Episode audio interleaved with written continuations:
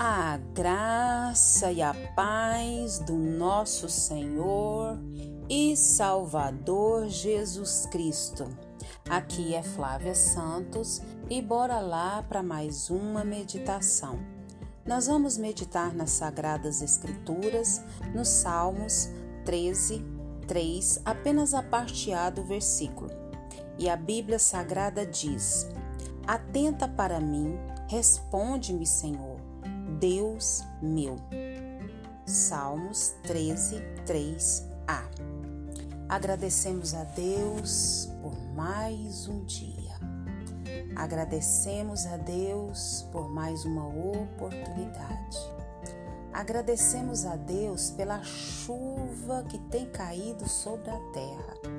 Agradecemos a Deus por todas as dádivas, agradecemos a Deus por todas as bênçãos, agradecemos a Deus pela nossa vida, agradecemos a Deus pela nossa família, agradecemos a Deus pela nossa parentela, agradecemos a Deus pelos nossos amigos, agradecemos a Deus pelos nossos irmãos em Cristo, agradecemos por todos vocês que sempre têm nos ouvido nesses áudios diários.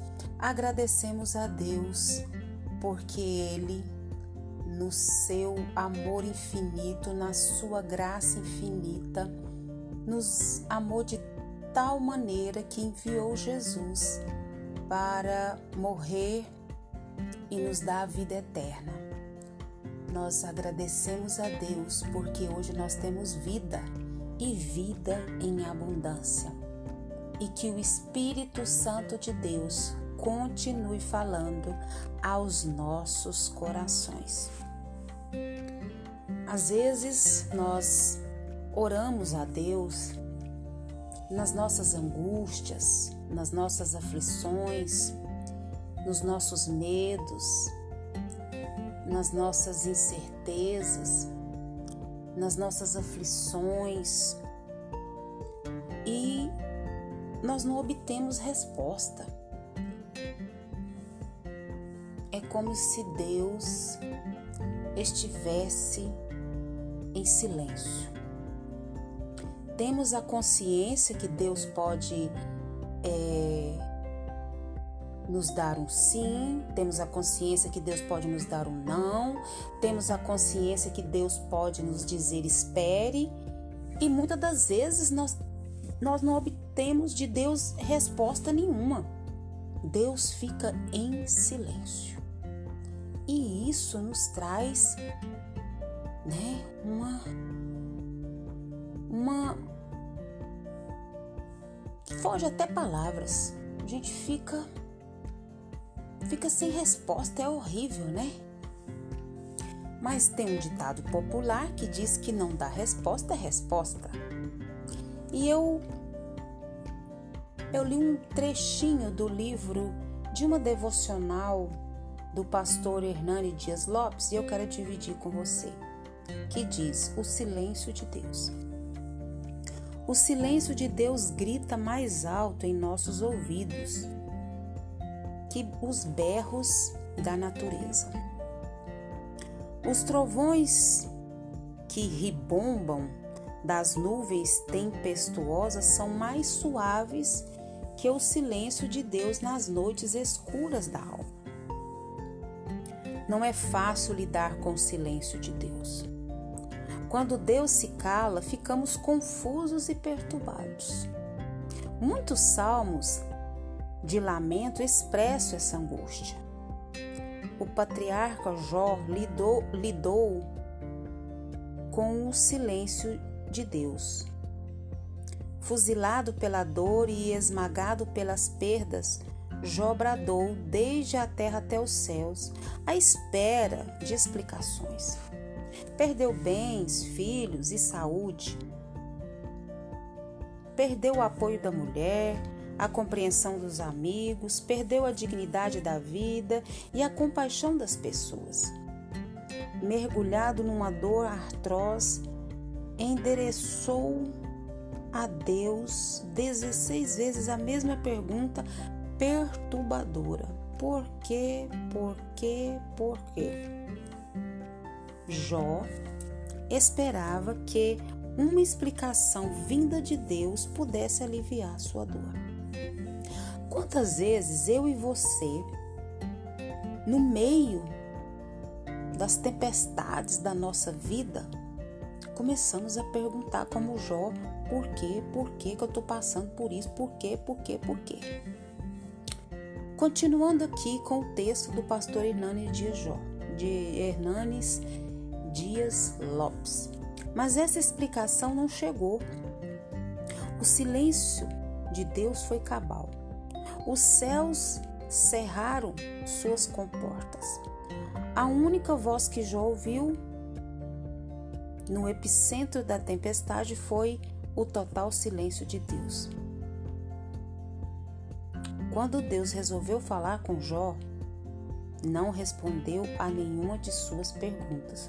Ao contrário, fez-lhe setenta perguntas, todas revelando sua majestade. Jó foi restaurado por Deus, mas não obteve nenhuma explicação dos céus recebeu em dobro tudo quanto possuíra. Saiu dessa experiência mais perto de Deus e mais maduro espiritualmente. O silêncio de Deus não destruiu, pelo contrário, mais o fortaleceu. Esse foi o trecho do livro da devocional O Silêncio de Deus, do pastor Hernande Dias Lopes, que eu queria compartilhar com você que me ouve. Então, às vezes, a gente fica perguntando por quê, por quê, por quê, por quê, por quê, como Jó perguntou 16 vezes, e Deus fez o quê? Não respondeu e fez foi 70 perguntas, revelando para Jó a sua majestade. Eu não sei que conclusão você vai chegar com esse texto, mas eu quero compartilhar a conclusão que eu cheguei. De que nós não temos que perguntar os porquês para Deus, mas pelo contrário, Deus, o que o Senhor está querendo me ensinar com essa situação. Deus abre a minha visão, abre o meu entendimento para que eu possa compreender o que o Senhor está querendo me ensinar com essa situação. Eu creio que tanto eu, nesse exato momento, quanto você, esteja passando por situações adversas. em vez de ficar perguntando por que, o porquê, o porquê, o porquê, nós devemos perguntar: Deus, o que o Senhor está querendo me ensinar que eu ainda não entendi com essa situação? E que o Espírito Santo de Deus continue falando aos nossos corações. Pai, em nome de Jesus, perdoa, Pai, a nossa pequenez, perdoa a nossa falta de conhecimento, a nossa falta de entendimento, a nossa falta de discernimento, perdoa o nosso falar, o nosso pensar, o nosso agir, o nosso reagir, perdoa tudo que é em nós que não te agrada. Se há algum pecado que caiu no esquecimento, que o Teu Espírito Santo traga a nossa memória para que possamos confessar e alcançar do Senhor, Pai, o perdão. Queremos agradecer por tudo que o Senhor fez, por tudo que o Senhor tem feito e sei que por tudo que o Senhor fará. Pai, abre a nossa mente, abre o nosso entendimento e que nós não fiquemos perguntando para o Senhor os porquês, mas que possamos perguntar o que o Senhor quer nos ensinar com as, com as situações adversas na nossa vida. Pai, Queremos te louvar por tudo que o Senhor já realizou na nossa vida. Queremos te agradecer pelo teu amor, pela tua graça. Queremos agradecer, Pai, pelo teu amor infinito, enviando Jesus para morrer por nós. Continue nos guardando dessa praga do coronavírus e de todas as pragas que estão sobre a terra. Guarda a nossa vida, guarda os nossos. É o nosso pedido, agradecidos no nome de Jesus.